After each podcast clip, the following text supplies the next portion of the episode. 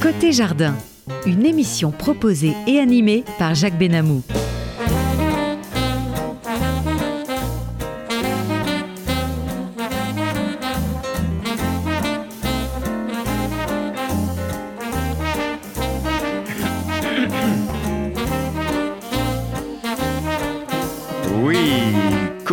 Jardin, en votre compagnie Jacques Benamou et euh, la technique, c'est notre réalisateur, c'est Monsieur Daniel Tapia. Voilà.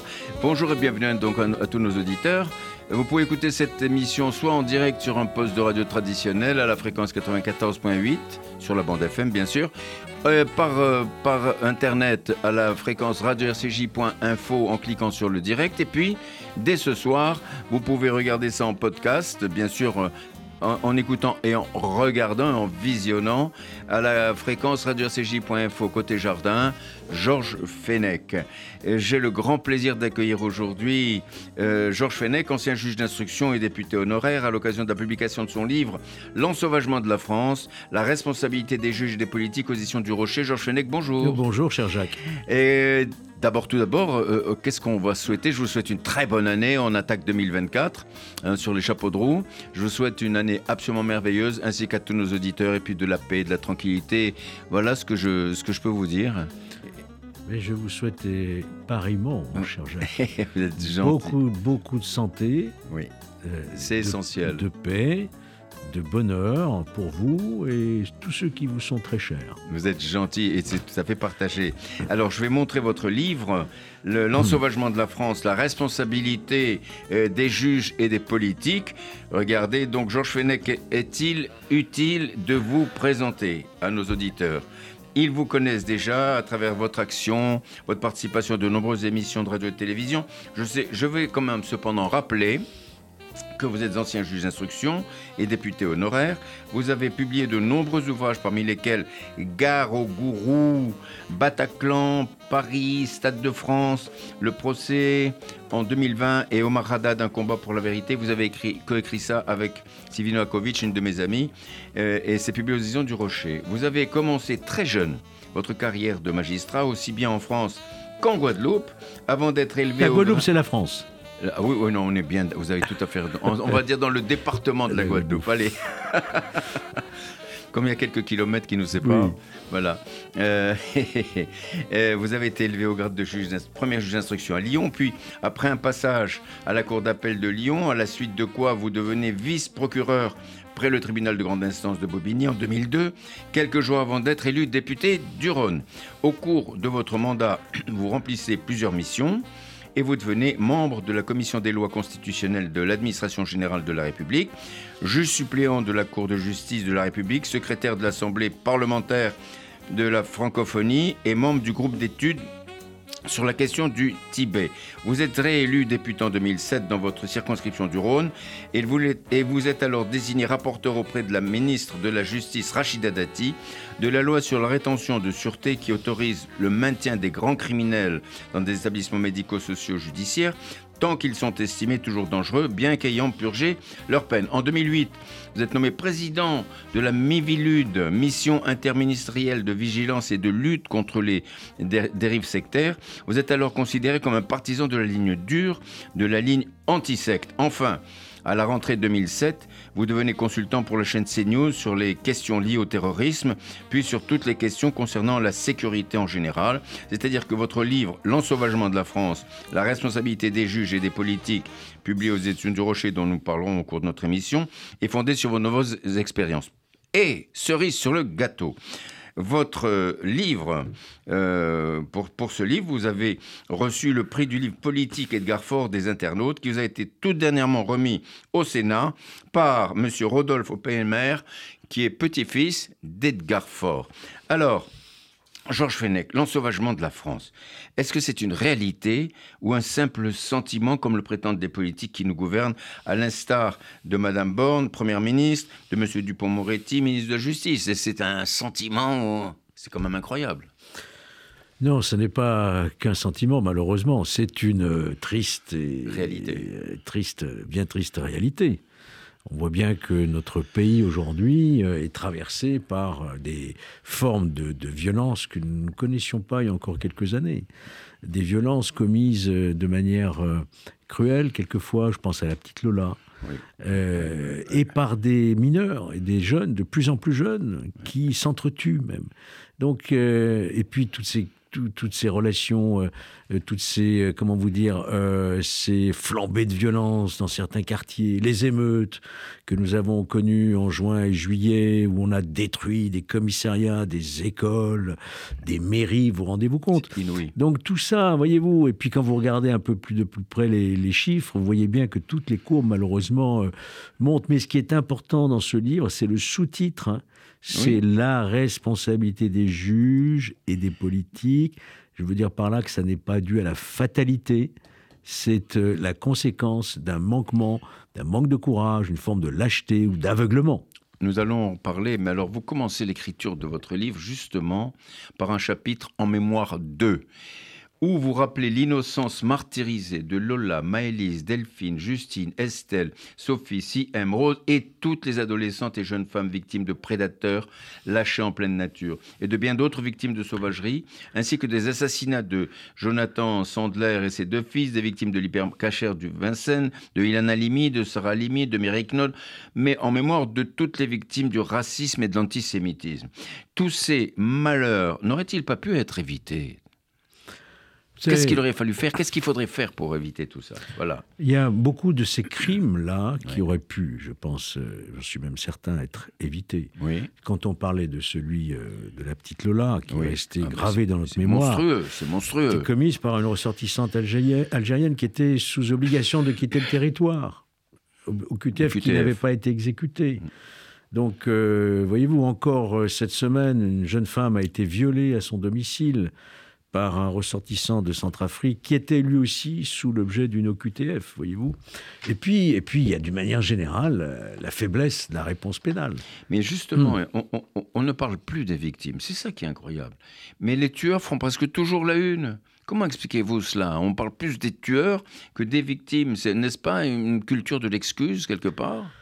Vous savez, malheureusement, le crime fascine, fascine l'esprit humain. Ouais.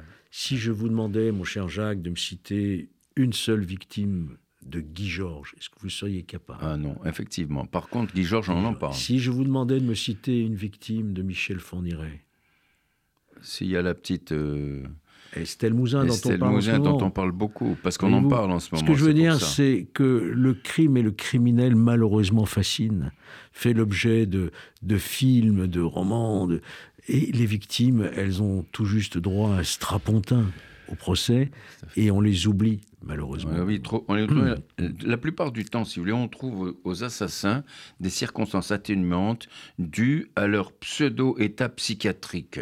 Mais euh, la loi n'est pas, n'est-elle pas défaillante dans ce domaine? Systématiquement, dès qu'il y a un meurtre, on arrête un bonhomme, il a des problèmes psychiatriques.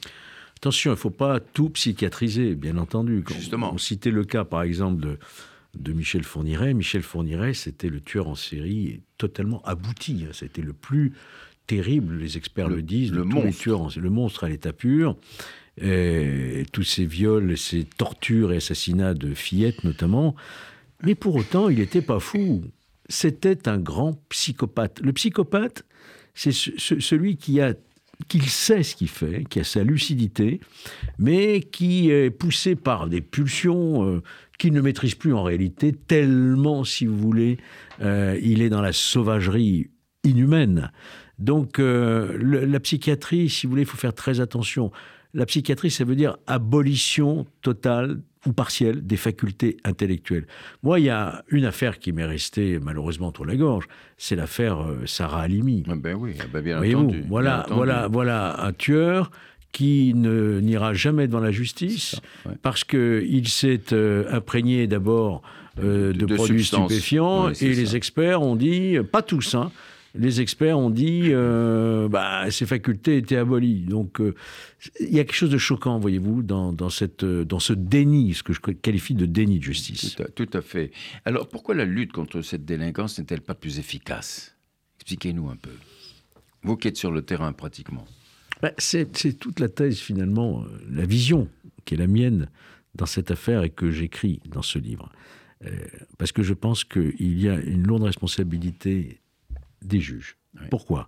Parce que, si vous voulez, il y a eu une doctrine qui a infusé des générations de magistrats, qui a consisté à dire qu'en réalité, le criminel, voyez-vous, il n'est pas si responsable que ça de ses actes.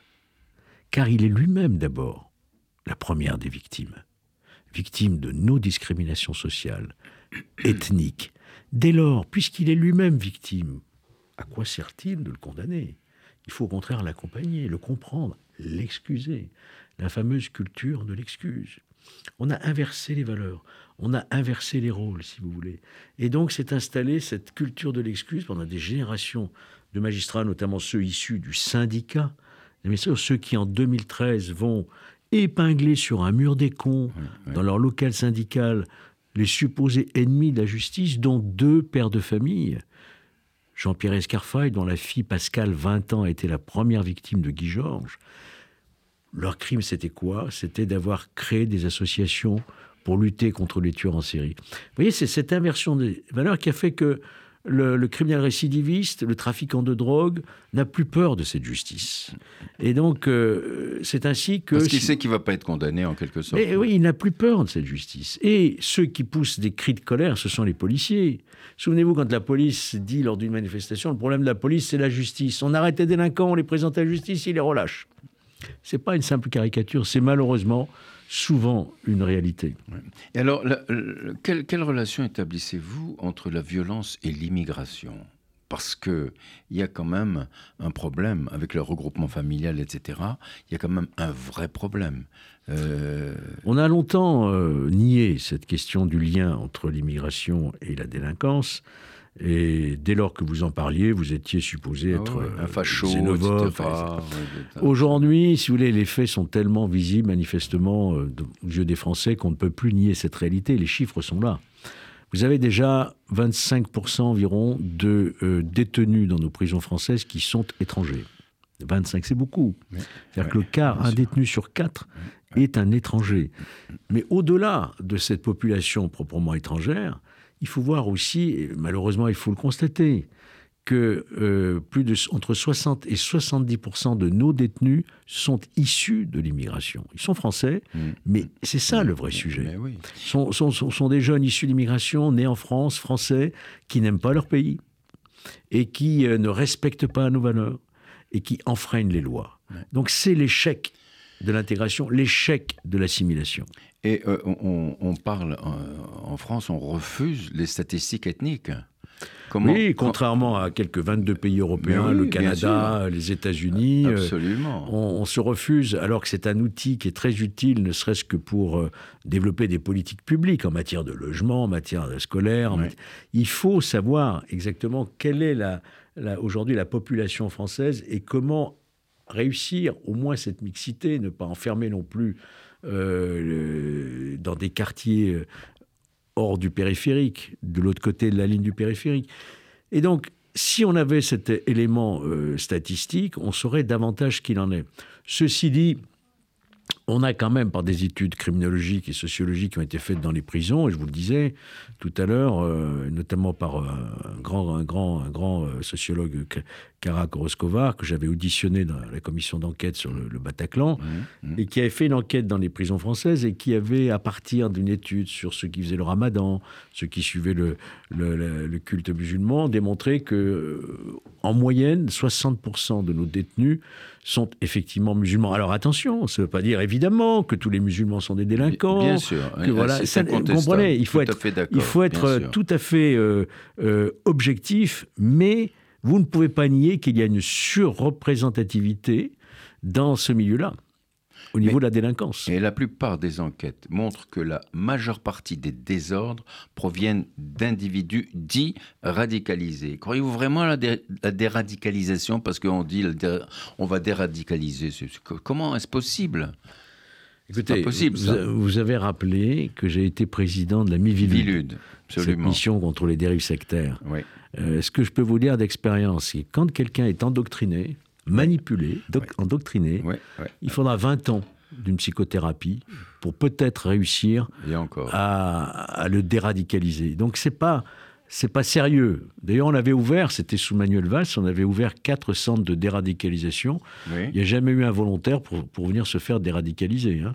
Ça ne marche pas, si vous voulez. Ce qu'il faut, c'est évidemment en amont lutter contre ce phénomène d'emprise, d'endoctrinement, de radicalisation qui fait qu'un individu, à un certain moment, va se couper du reste de la société, un peu comme dans le phénomène des sectes, et va suivre ses propres préceptes qui vont l'amener quelquefois à passer à l'acte et à commettre des actes terroristes. Mais oui, justement, et là vous dites comment peut-on comprendre l'impunité à la suite d'actions d'ensauvagement? N'y a-t-il pas un vrai déni de la part de, de la poli- des politiques et des juges? C'est ce que vous vous, vous escagassez, qu'on va dire, à démontrer dans votre livre. Oui. hein.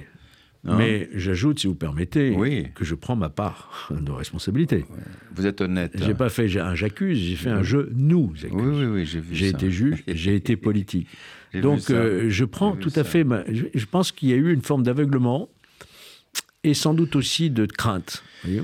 Vous le dites dans votre livre, je vais vous citer, en tant que moi-même juge et politique, je prends ma part de responsabilité pour n'avoir pas réussi à réveiller les torpeurs, ni suffisamment dénoncé les utopies des militants de l'abolition de la prison et des frontières, de n'avoir pas dégusté les beaux, débusqué les beaux esprits, toujours prêts à excuser l'inexcusable. Je nous accuse, juges et politiques, d'impuissance coupable et de non-assistance à France en danger.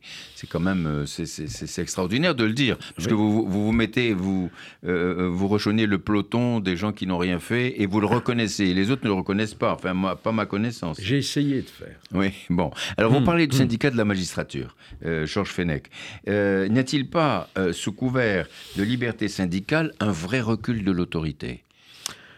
Mais, sous prétexte de liberté d'expression syndicale, Oui, oui. euh, petit à petit, les, les magistrats se sont pris à rêver de finalement euh, De faire, la loi. faire la loi à la place du législateur. Voilà, C'est, voilà. Votre loi ne me plaît pas, Ouais. elle ne correspond pas à mon idéologie, je la trouve contraire aux traités, aux normes supérieures de la Convention européenne des droits de l'homme, etc. Donc je ne l'applique pas. Voilà, je ne l'applique pas ou je l'applique très modérément. C'est là qu'on voit qu'il y a une atteinte à la séparation des pouvoirs, qu'il y a une volonté conquérante des magistrats et en même temps un recul du politique qui n'a pas su rappeler ces magistrats à leur obligation de réserve et au respect de leur statut de 1958. Et de la loi, tout simplement. Le juge, il est fait pour appliquer la loi. Voilà, c'est ça exactement. Voilà. Un. Mais, oui, mais alors ce syndicat est minoritaire, il est vraiment minoritaire. Pourquoi bénéficie-t-il d'une telle influence? Pourquoi il est tellement influent? Il est influent Comment parce il s'infiltre partout? Euh, ils sont très forts en réalité, euh, ils sont très habiles pour s'infiltrer, comme vous dites. Ils ont des relais, des soutiens importants dans les médias, qui sont acquis à la cause, euh, dans, une, dans certains partis politiques. Et donc, euh, ainsi, ils ont pu euh, essaimer. D'ailleurs, leur revue syndicale s'appelle le GSM. Oui, Ils ont oui, essaimé tout dans, toute la société, voyez-vous, et leur score aux élections professionnelles de quelques 34-35%, Quand même. qui est déjà significatif, Quand même. Ouais, ne reflète pas leur influence réelle, qui est bien plus importante. C'est quand même curieux. Alors, en 73, un, juge euh, dénommé Oswald Baudot délivra une harangue à l'intention des futurs juges et procureurs euh, euh, euh, qui les guidera tout au long de leur carrière. Je vais simplement. euh, Est-ce que vous avez une. euh, Vous pouvez nous dire quelques mots de cette fameuse harangue? Alors ça, c'est extraordinaire. Ben oui, justement. Vous voyez que justement. euh, le juge, ça dans le livre. paix à son âme, Oswald Modo, réunissait euh, des futurs magistrats qui, avaient terminé leur scolarité à Marseille et allait leur délivrer un sermon sur la montagne euh, en leur disant ceci, en leur disant Oh, ne vous gargarisez pas de troisième pouvoir. Le juge, c'est une fonction relativement finalement médiocre. Ne, quand vous prononcez une peine de prison, ne la comptez pas en années, ne la comptez pas en mois, ni en semaines, ni même en jours, ni même en heures, ni même en minutes. C'est incroyable. Comptez-la en secondes, comme si c'est vous qui deviez l'exécuter. Autrement dit, la répression ne sert à rien. Et ça se termine par ce fameux soyez partiaux. Ouais, ouais. Soyez partiaux. Vous imaginez un juge partial. Soyez les défenseurs naturels de l'enfant contre le père, de la femme contre le mari, du salarié contre le patron, du voleur contre la police, le défenseur naturel du voleur contre la police, et du plaideur contre la justice. Et cette fameuse harangue, eh ben, elle a irrigué des générations. Et, elle, continue, elle continue à irriguer. Elle continue, elle est publiée régulièrement dans leur revue syndicale. C'est ah un texte magnifique, je vous invite à le lire. C'est d'une très belle plume. Ah, ah oui, ça, mais alors, les, les conséquences catastrophiques. Mais c'est une plume vénéneuse. Comment encore aujourd'hui des magistrats peuvent se nourrir de ces principes euh, euh, pourtant contraires à l'esprit de la loi. Écoutez, Jacques, vous avez bien vu quand même comme moi, que des juges sont allés à la fête de l'UMA. Justement. Pour se plaindre des violences policières. Oui, exactement. Que des juges sont allés dans manifester auprès de gens qui criaient euh, contre les violences policières. Il y a des juges qui ont appelé très ouvertement à faire battre un candidat à la présidence, de, candidat à, l'élection présidentielle, en l'espèce de Nicolas Sarkozy. Oui, bien sûr. Des juges qui publient des guides, guides du manifestant, guides du prisonnier. Donc, voyez-vous, ils ont fait un choix euh, de politiser la justice. et quand vous politisez, quand vous posez la question de savoir quelle est l'appartenance politique de votre juge, vous ne pouvez plus avoir confiance en votre juge. Mais c'est tout à fait clair. Alors vous écrivez, euh, pourtant en ce qui concerne la police, que le problème de la police, c'est la justice. Et vous rappelez cette phrase de Victor Hugo de 1851, euh, dans Chose vue. Euh, Victor Hugo disait, ce gouvernement, je le caractérise d'un mot. La police partout, la justice nulle part. Et vous faites état du conflit entre le ministre de l'Intérieur et euh, bon, celui de la, de la justice, et Gérard Collomb, l'ancien ministre de l'Intérieur, qui, qui, avait démissionné parce qu'il mhm. sentait le vent tourner, euh, et qui vient de, de, décéder malheureusement, dit, avait déclaré Aujourd'hui on vit côte à côte, et je crains que demain on pense vivre face à face. Quelle prophétie c'est extraordinaire. Quelle prophétie de Gérard Collomb que j'ai bien connu. Je suis lyonnais. Et, oui, ben en plus. J'étais aussi très, très peiné par euh, son décès. Bien sûr. Euh, il, avait compris. Il avait compris que notre société était fracturée, fracturée, euh, une identité qui était fracturée, et donc cette fracture sécuritaire et, il annonce dans cette prophétie ce que nous vivons aujourd'hui, c'est-à-dire les émeutes, ce face-à-face. et vous voyez bien le redoublement, euh, qu'est-ce que j'ai dire, la démultiplication des actes antisémites dans notre pays euh, depuis les attentats du, 7 octobre. Je dis bien attentats. Oui, hein. oui, Je parle d'attentats terroristes du 7 bien octobre. Sûr, des massacres. Les massacres, les massacres qui ont eu lieu. Donc, euh, c'était très, très prémonitoire vu par un homme de bon sens et proche du terrain. Hum, j'ai pas le sentiment, malheureusement, que nos dirigeants d'aujourd'hui ont pris toute la mesure de ce que nous risquons. Et, pris conscience. Alors, quand même, euh, l'association professionnelle des magistrats, dont vous avez été l'un des dirigeants, ne peut-elle rien faire contre cette tendance? Et justement, vous me disiez tout à l'heure, euh, vous prenez votre part de responsabilité. J'ai tenté. Oui à travers cette association quand j'étais magistrat, qui était en réalité un syndicat, mais il fallait bien qu'on crée un syndicat pour pouvoir s'exprimer. Et euh, j'ai tout tenté, mais je vous assure, et, rien. On, a été mais stigmatisé, on a été euh, euh, blacklisté avec des préjudices de carrière. Mais par qui Par, qui ben, par, la, chancellerie Par les gardes des sceaux, les gardes des sceaux socialistes, qui voyaient d'un très mauvais œil cette association prendre le contre-pied de la doxa de la pensée dominante. Mm. Et donc aujourd'hui, elle n'existe pratiquement plus. C'est une coquille vide, quoi. Alors, le, vous avez raison, c'est vraiment douloureux. De, je dis douloureux, je pèse mes mots. Hein. Alors, la doctrine des membres du syndicat de la magistrature ne se, ne se euh, nourrit-elle pas de l'école de, de de la magistrature?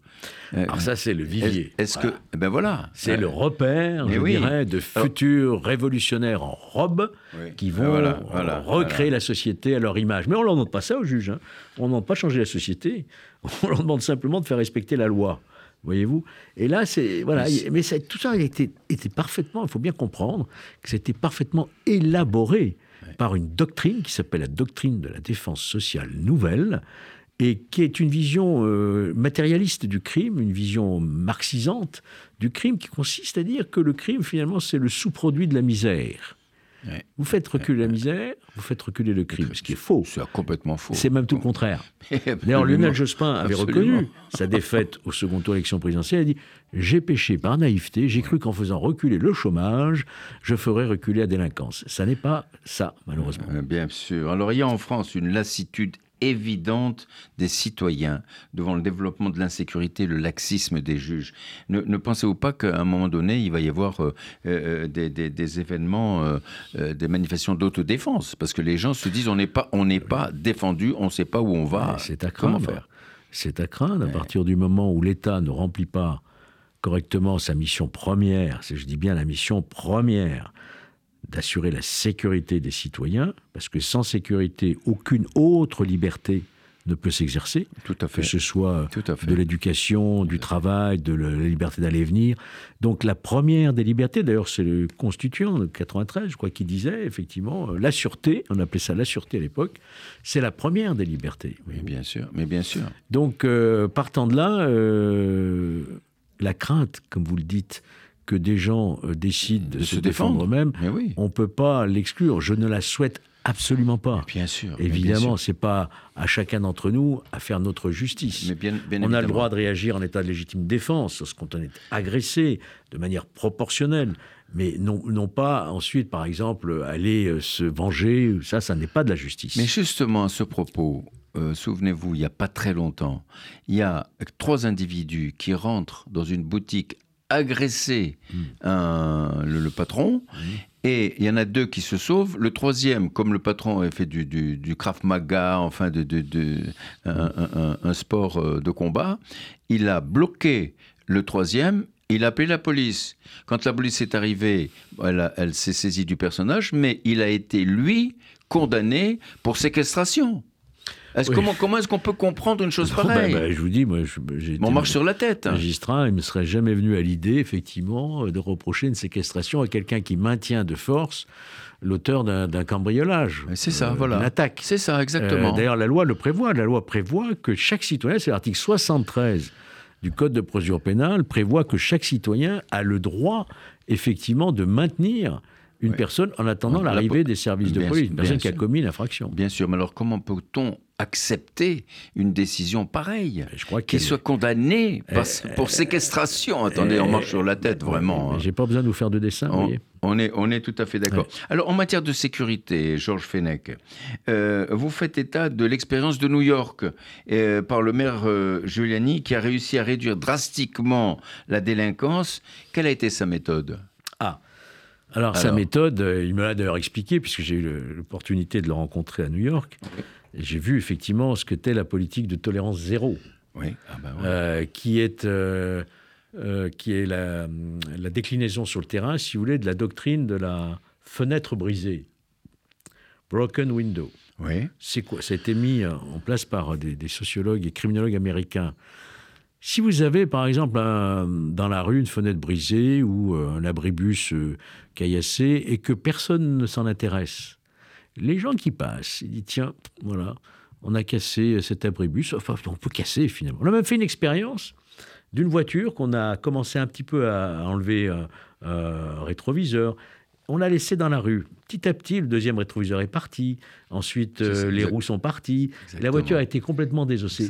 Ça veut dire que si vous ne réagissez pas tout de suite, vous ne remettez pas de l'ordre tout de suite, même contre des incivilités, ensuite c'est crescendo la délinquance. C'est ça la tolérance zéro. Au premier acte, à la première incivilité, on doit intervenir et on doit sanctionner de manière graduelle, mais ne pas attendre, attendre la cinquantième fois qu'un mineur comparaissent devant un tribunal pour enfants pour enfin le, condamner. Et, ne pourrions-nous pas faire et ça en dix ans, en dix ans, New York était devenue la ville la plus sûre des États-Unis, alors que c'était la ville la plus criminogène. Ah, tout, à fait, après Chicago. Mais ne pourrions-nous pas faire euh, pareil en France? Qui le fera? C'est une question que je pose. le slogan, on l'entend, tolérance zéro, on l'entend, mais personne n'ose vraiment le mettre en application. Alors écoutez, mm. euh, je vais vous ramener un petit peu en France. Douce France, une chanson de Charles Trenet, euh, mais c'est en instrumental par euh, le Five O'Clock Jazz Group avec Bernard Thomas. Écoutez, Douce France.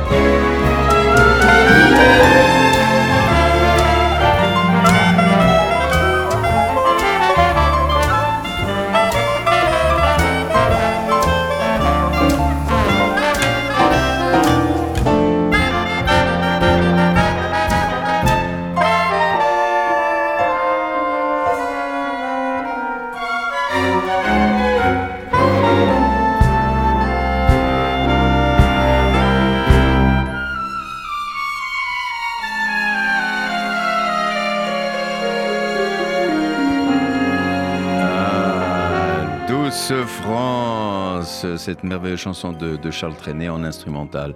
Vous êtes à l'écoute de Côté Jardin sur RCJ, en votre compagnie Jacques Benamou. J'ai l'immense plaisir d'accueillir aujourd'hui Georges Fenech, qui est, euh, lui, euh, ancien magistrat et député honoraire, euh, à l'occasion de la sortie de son livre, que je vous montre de nouveau l'ensauvagement de la France, la responsabilité des juges et des politiques.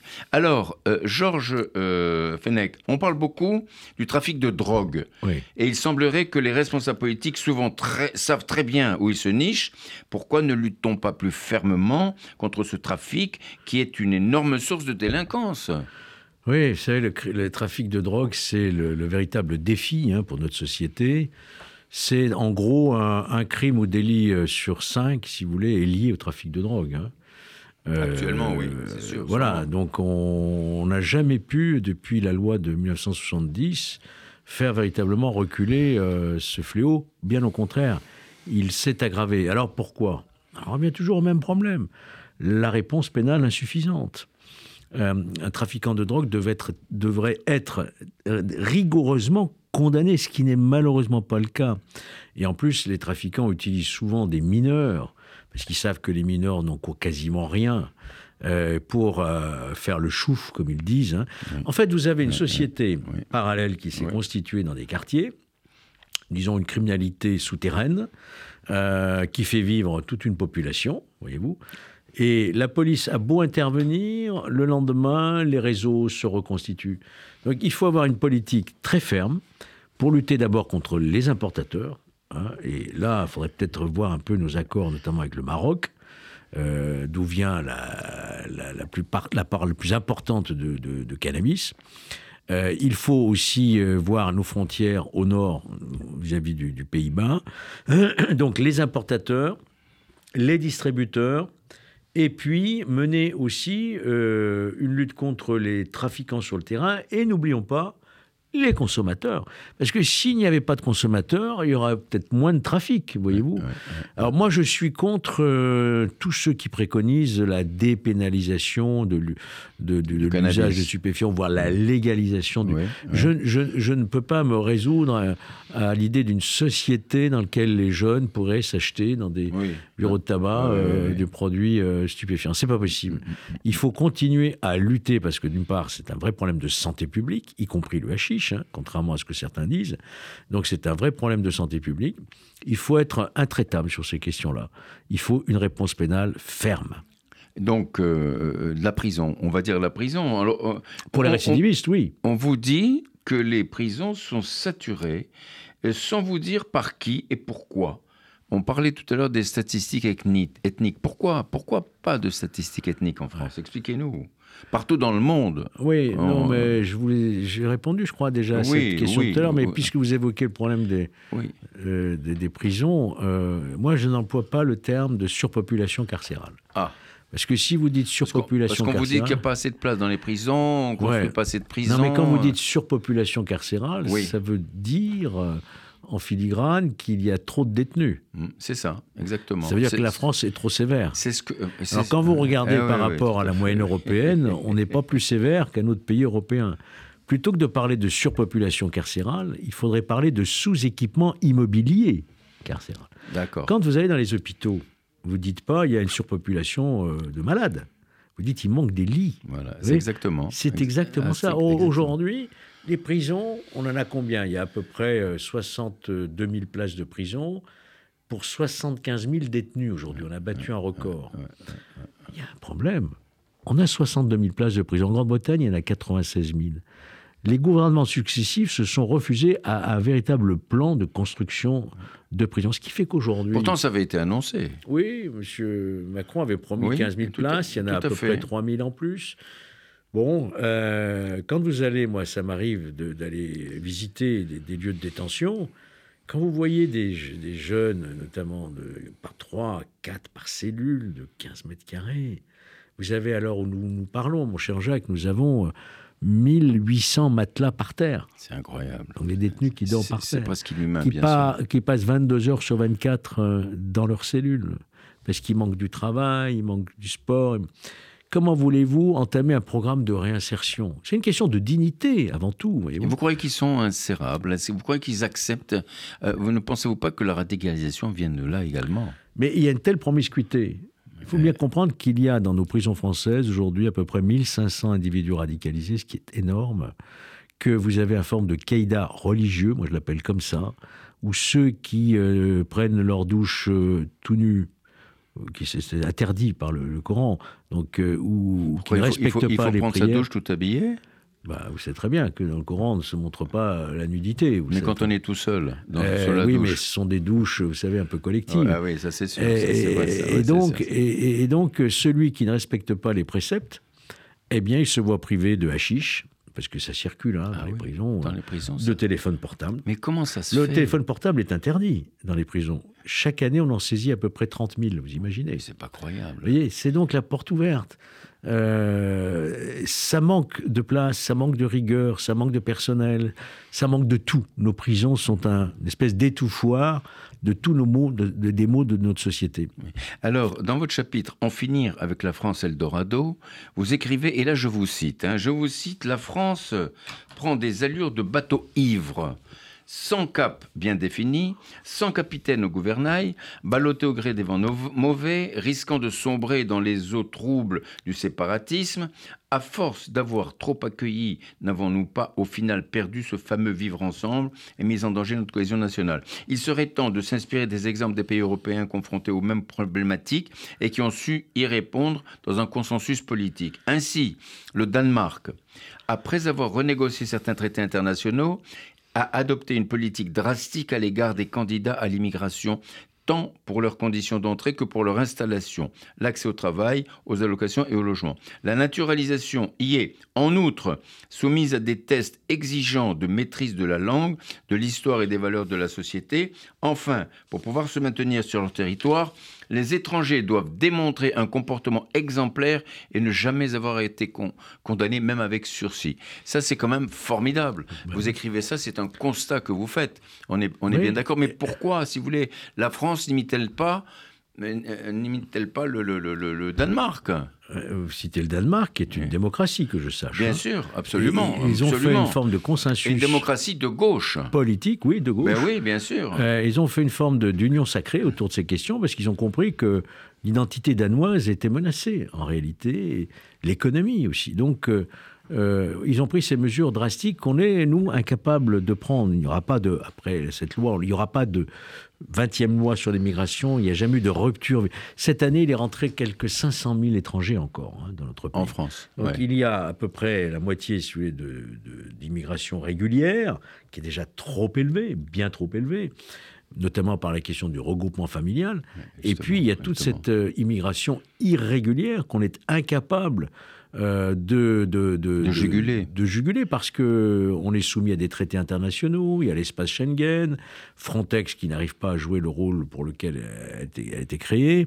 Donc tant qu'on sera, on n'aura pas retrouvé notre souveraineté en matière de, politique migratoire, on sera malheureusement toujours, on aura toujours à subir cette immigration que nous n'avons pas choisie. Qu'il y ait des immigrations, c'est normal. On a besoin d'une certaine main-d'œuvre on a besoin de talent, la France doit rayonner, elle, reçoit aussi des étudiants étrangers, mais tout ça doit être maîtrisé, voulu, quantifié. On ne peut pas continuer comme ça à recevoir, comme disait l'autre, Michel Rocard en l'espèce, euh, toute la misère, du, monde. Tout à fait, tout à fait. Mais alors, euh, euh, ce qu'il y a quand même d'extraordinaire, c'est justement le fameux droit du sol. Le droit du sol, jusqu'à quand il va. C'est pas dans la Constitution le droit du sol. À ma connaissance. Non, on peut très bien le modifier par la loi. Mais oui, on peut très bien le modifier par la loi, parce que, voyez-vous, venir français par accident, euh, il faut le vouloir pour être français. Mais tout à fait. Si vous, Êtes, vous, Êtes, né de deux parents étrangers, que vous êtes né en France, vous êtes automatiquement français. Euh, il faut laisser aussi l'individu, à un certain âge, par exemple 16 ans, euh, décider si effectivement il accepte ou non cette, euh, et, et puis décider aussi s'il la mérite, parce que si effectivement c'est un délinquant, il ne la mérite plus. Oui, mais est-ce qu'à 15 ou 16 ans, est-ce qu'il a la, maturité suffisante pour, pour dire maintenant je préfère réfléchir et ne pas adopter la nationalité française? Bah, il faut bien à un moment euh, prendre cette décision. Euh, ses parents pourraient la prendre pour lui s'il est mineur, mais à partir du moment où il est majeur, peut-être qu'à 18 ans, effectivement, il faut lui laisser le choix, l'âge de la majorité, euh, de, de, devenir définitivement français ou pas. Oui. Alors, Georges Fenech, dans votre chapitre Échec de l'intégration, vous écrivez Derrière les discours de fermeté, au final, l'humanisme envers les populations étrangères l'a toujours emporté au détriment des autochtones, n'aspirant de leur côté qu'à vivre en toute tranquillité. Un humanisme à géométrie variable, pourrait-on dire. Or, l'accueil sans limite de populations étrangères, de cultures radicalement différentes, ne mm. bénéficie pas plus à l'hôte qui se sent dépossédé de son milieu naturel qu'à l'invité qui trouvera une situation dégradée, celle qu'il espérait précisément fuir. Mm. Mais oui, il faut... Euh, faut bien euh, toujours se dire que ces populations malheureuses qui veulent venir en Occident, elles ne viennent pas forcément de gaieté de cœur être arrachées à ses racines. Vous pensez Vous pensez que l'histoire du droit d'asile, etc., oui, je, je, pense que euh, ces populations, si elles pouvaient vivre normalement chez elles, pourquoi voulez-vous quitter votre milieu naturel vous êtes né, vous avez votre famille, vos amis, votre culture, votre langue, votre religion, et partir ailleurs, c'est parce que chez eux, il n'y a pas de démocratie, parce que chez eux, il n'y a pas de travail, parce que chez eux, il y a de la corruption.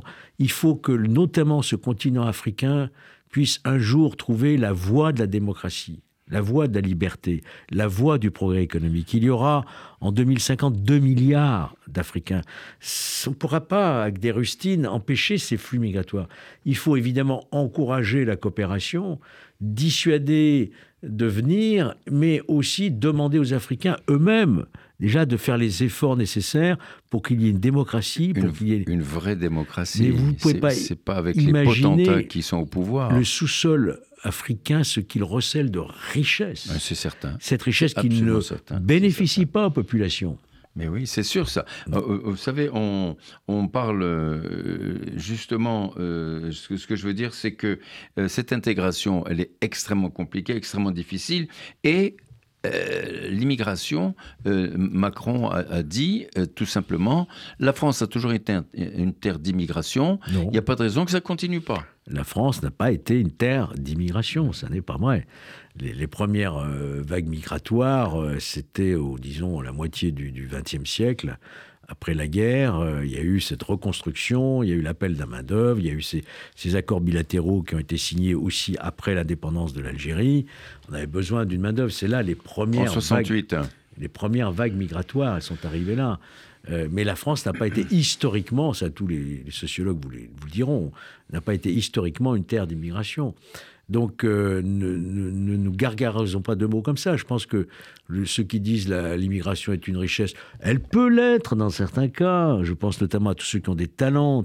Mais autrement, l'immigration, elle correspond à un besoin, mais encore faut-il qu'il soit maîtrisé, régulé, euh, que ceux qui viennent chez nous respectent nos lois, ce qui malheureusement aujourd'hui n'est pas le cas, et puis qu'on ait des accords avec les pays sources. Quand quelqu'un ne respecte pas nos, lois, euh, il doit pouvoir être reconduit dans son pays, ce qui n'est malheureusement pas le cas aujourd'hui, puisque sur quelques 130 000 OQTF chaque année, euh, moins de 5 000 sont effectivement exécutés. Donc vous voyez bien qu'on a une forme d'impuissance par rapport à ce ah fléau. Euh, tout, tout, à, fait, mais euh, c'est un peu de l'inconscience que dit Macron. Alors, dans votre chapitre, En finir avec la repentance coloniale, vous rappelez la déclaration du président Macron lors de son voyage en Algérie en 2017 avec sa première élection. Et je vous lis, je vous lis c'est pas de vous, c'est lui qui dit ça.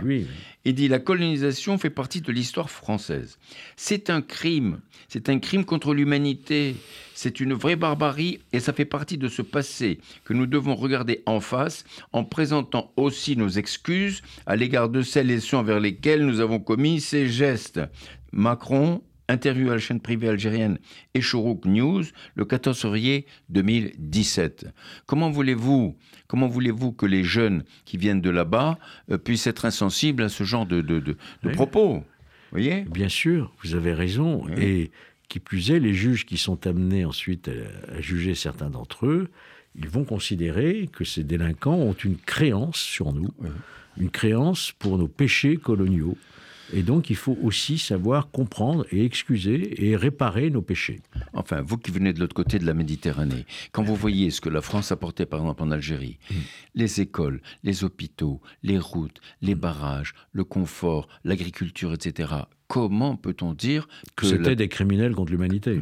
C'est ça, mais c'est- quand même in- incroyable. Et donc, euh, La colonisation, au départ, évidemment, c'est toujours accompagné de souffrances partout. Qui n'a pas colonisé l'autre? D'ailleurs, les pays arabes ont colonisé aussi. Mais après, c'était devenu une présence française. Une cohabitation. Certes, tout n'était pas parfait, l'égalité n'était pas parfaite. Mais vous avez raison, l'apport qui était considérable en matière de Énorme. santé, en matière d'éducation, euh, en matière économique, euh, ça a été énorme. Euh, C'est c'est effectivement une déclaration du président qui a fait beaucoup de mal. Oui. Alors, on va revenir un petit peu à vos réflexions sur la justice.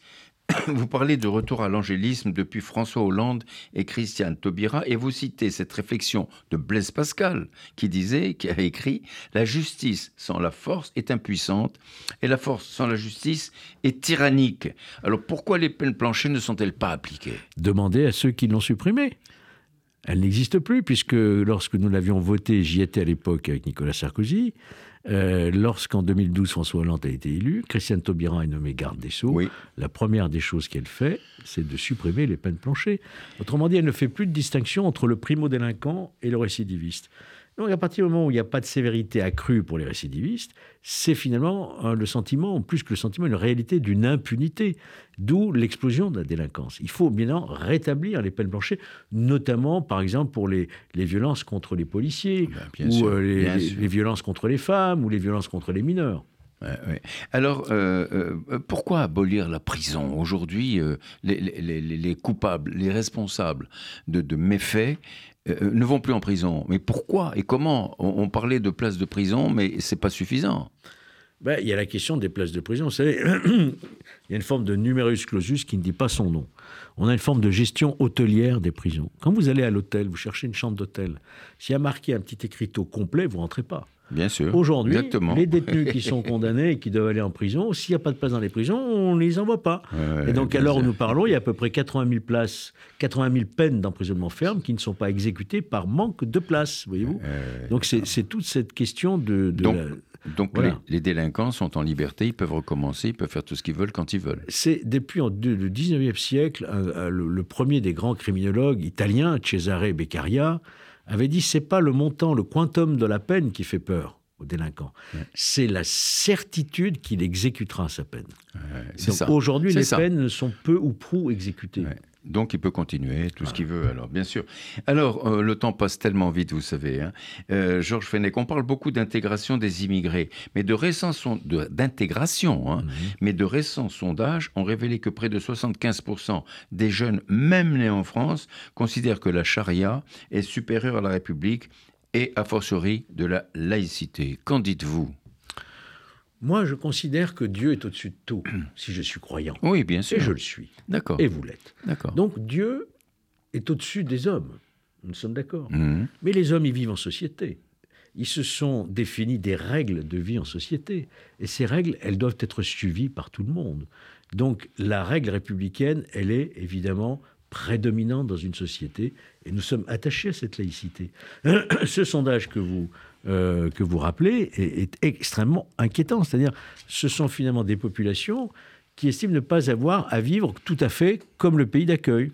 Notamment, je pense à l'égalité homme-femme, par exemple. Tout à fait. C'est ça qui est inquiétant. Et là, je voudrais saluer quand même le travail de Gabriel Attal, euh, à l'éducation nationale, hein, qui a, par sa poigne, par sa volonté, ça montre bien que quand on veut, on peut en politique. Interdit les signes ostentatoires, euh, la baya, etc., etc. Vous voyez que l'action politique, elle peut faire bouger les choses. Alors, Georges Fenech, Mm. le temps passe tellement vite. On pourrait encore parler pendant des heures. On arrive au- au terme de notre émission. Euh, euh, quelle conclusion tirez-vous de la situation actuelle? Euh, Aujourd'hui, vous parlez de la rétention de sûreté, fermeté sans faille à l'égard des criminels, prévention et répression. Qu'est-ce que vous en dites? Moi, je suis pour la responsabilité des individus. Voilà. Le libre arbitre, j'y crois. Je ne crois pas au déterminisme du crime, à l'explication sociale du crime. Je crois qu'un jeune placé dans différentes... Il y a celui qui préfère euh, s'en sortir, qui cherche à s'en sortir de sa condition première. Ça a été mon cas. Moi, j'étais un milieu ouvrier. Euh, voilà, j'ai fait des études, je travaillais pour. Il y a celui qui, par facilité, qui comprend que le trafic de drogue, ça rapporte plus que d'aller au travail, et, qui choisit la, la, délinquance. Donc, il faut restituer la responsabilité aux individus. Donc, la sanction fait partie de cette rééducation. La sanction a une valeur aussi éducative. Donc, toute politique pénale, elle repose sur ces deux pieds la prévention et la répression. Si vous oubliez, si vous faites que de la prévention, ça ne marche pas. Si vous ne faites que de la sanction, ça n'a pas de sens. Il faut les deux. Tout à fait. On arrive au terme. Alors je vais quand même prendre le, les derniers propos, propositions pour en finir avec la politisation syndicale de la justice. Je vous lis, je vais vous lire pour terminer. Alors vous proposez création d'une commission d'enquête parlementaire au fin de rechercher les influences à caractère politique au sein de la magistrature et proposer toute réforme nécessaire pour lutter contre les atteintes à la séparation des pouvoirs et garantir l'indépendance et la neutralité de la justice. Ben Est-ce que vous pensez que c'est réalisable? Mais C'est non seulement réalisable, mais c'est euh, absolument urgent que de le faire. Il faut retrouver le fonctionnement normal de nos institutions. Je vous rappelle que le garde des Sceaux, Éric Dupont-Moretti, en parlant du syndicat magistrature, a dit ça n'est pas un syndicat de justice, c'est un syndicat politique en réalité. Donc il faut que le, gouvernement, les, les, le pouvoir public ait l'audace de rappeler ces juges à leurs obligations statutaires et vous verrez que ça ira beaucoup mieux. Georges Fenech, ce sera le mot de la fin. Je vous remercie. Je rappelle aux auditeurs que j'ai reçu Georges Fenech à, Côté Jardin pour son livre que je vous recommande vivement de lire L'ensauvagement de la France, la responsabilité des juges et des politiques. Georges Fenech, merci, au revoir. Merci, et bonne année. Bonne année à vous et à tous vos auditeurs. Et merci à toute la France. À toute la France, Merci, au revoir. Au revoir.